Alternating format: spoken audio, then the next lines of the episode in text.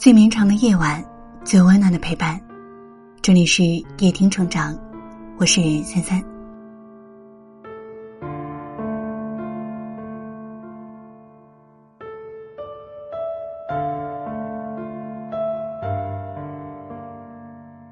武林外传》里有这样一句话：“一旦喜欢上谁，我们就别无所求，只是每天能见到他，就觉得已经很庆幸。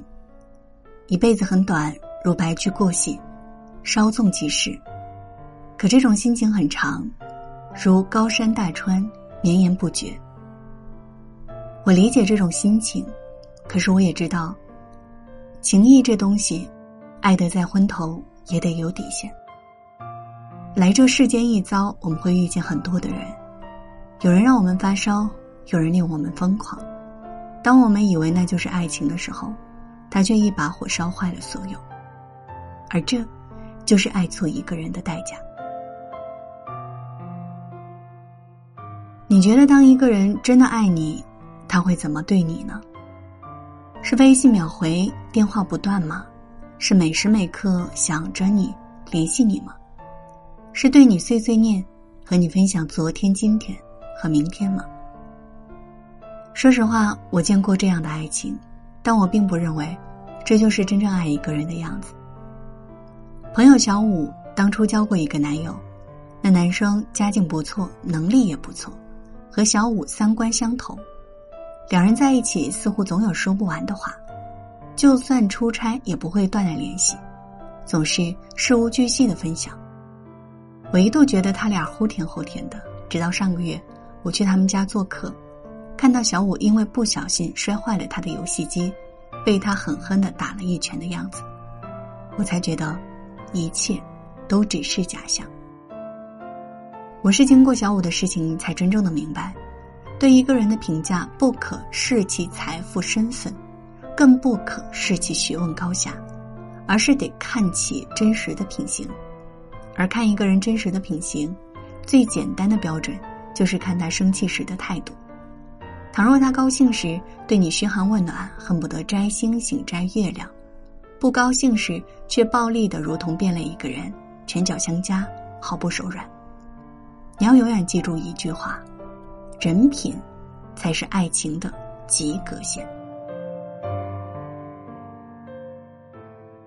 真正的爱是给你精神上的安全感。也给你物质上的安全感。杜江和霍思燕的感情就是这般美好而又实在。他俩刚在一起的时候，霍思燕是炙手可热的金像奖影后，而杜江只是一个籍籍无名的新人演员。十年来，杜江没有放弃懈怠，一直在娱乐圈打拼。终于，二零一八年到二零一九年，杜江迎来了自己的事业黄金元年。她的头衔从霍思燕的老公杜江变成了实力派演员杜江。事业红透半边天以后，她的工作变得更加的忙了。很多人问，为什么这么拼？他说，因为想给孩子和老婆更好也更踏实的生活，而不是把所有的爱停留在不能兑换的承诺当中，还有漫无目的的陪伴之中。毕竟，体验过爱情的人都知道。生活从来不只有风花雪月，还有柴米油盐。倘若一个人下定决心陪伴你一辈子，又怎么会自甘平凡和堕落呢？真爱一个人是想用自己的羽翼照亮对方的余生，铺平未来的路途，如此才能得到同样温暖又毫无保留的回馈。我相信没有一个女人会拒绝爱人的陪伴，可是高质量的陪伴从来都不是彻夜长聊和插科打诨，也不是在微信上一遍又一遍拐着弯儿说我爱你，而是在最恰当的时间做最恰当的事，在分开的时候将思念收起，在再相聚的时候将万句废话倾泻而出。想起最近热播的电视剧《你是我的城池营垒》，里面的邢克磊和米卡，一个是特警，一个是医生。工作的特殊性让他们忙得脚不沾地，不得不将儿女情长暂且搁置，直到回到对方的面前，才会重新变成小孩和话痨。什么鸡毛蒜皮的小事都会和对方分享，所有严肃和正经都轰然倒塌，只剩下最纯真、最本质的面孔和心灵。韩寒讲，废话是爱情的副产品，而尼采说，能说到一起的人才能一起终老。深以为然，你总得找个人作伴，唠唠废话，拿拉家常，凑一桌吃饭，在一张大棉被里相互温暖，再把形形色色的生活都过完。感情，从来不是用情话做基调，用浪漫来保鲜，而是人品做支撑，用物质来续航，才能一步一脚印，共度年岁漫长。别不相信。倘若一段感情没有精神上的依赖，没有物质上的充盈，那么再热烈的相会，再赤诚的迷恋，到最后，都只会相看两生厌。愿你的爱情是风一程，水一程，目之所及仍是他，翻山越岭，还有他。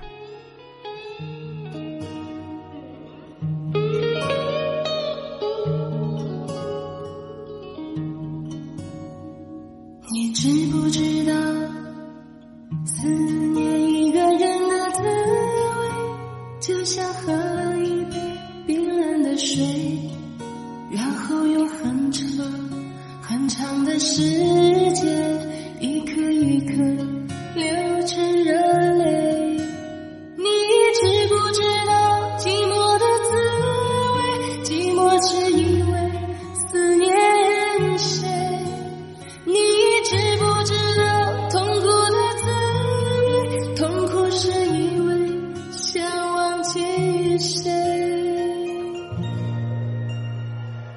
知不知道，忘记一个人的滋味，就像欣赏一种残酷的美，然后又很想很想的深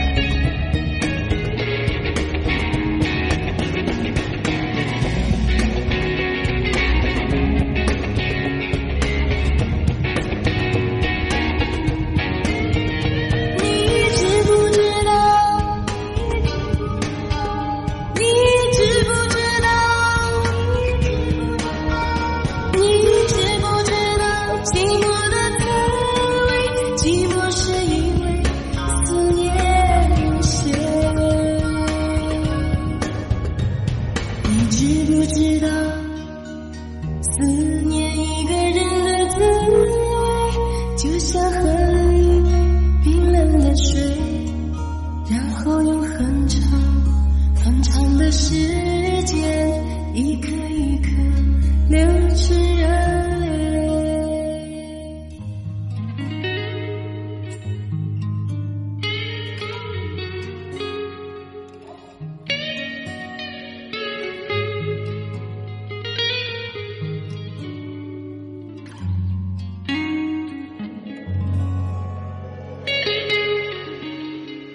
如果你喜欢今晚的文章。记得在文末点亮再看。我是三三，今晚谢谢你来陪我，晚安。